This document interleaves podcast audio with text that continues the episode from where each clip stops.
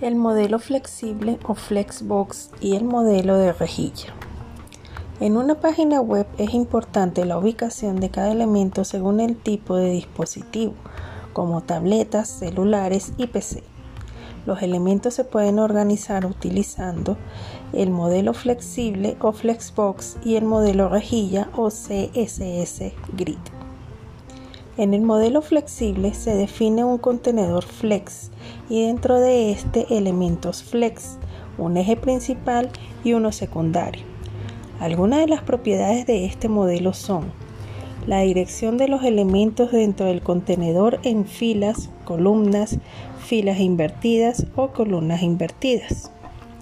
Distribución de los elementos en una sola fila o columna alineación del contenido respecto al eje principal del contenedor, ajuste con respecto al eje secundario del contenedor y el orden como ocupan el espacio los elementos.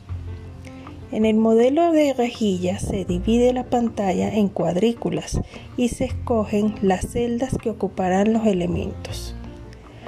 Para disponer de las celdas se usan clases que indican las columnas a utilizar cuando el navegador tenga un tamaño específico. Se encuentran las cuadrículas extra small que se usan para la mayoría de los teléfonos inteligentes, las small y las medium para los navegadores de escritorio.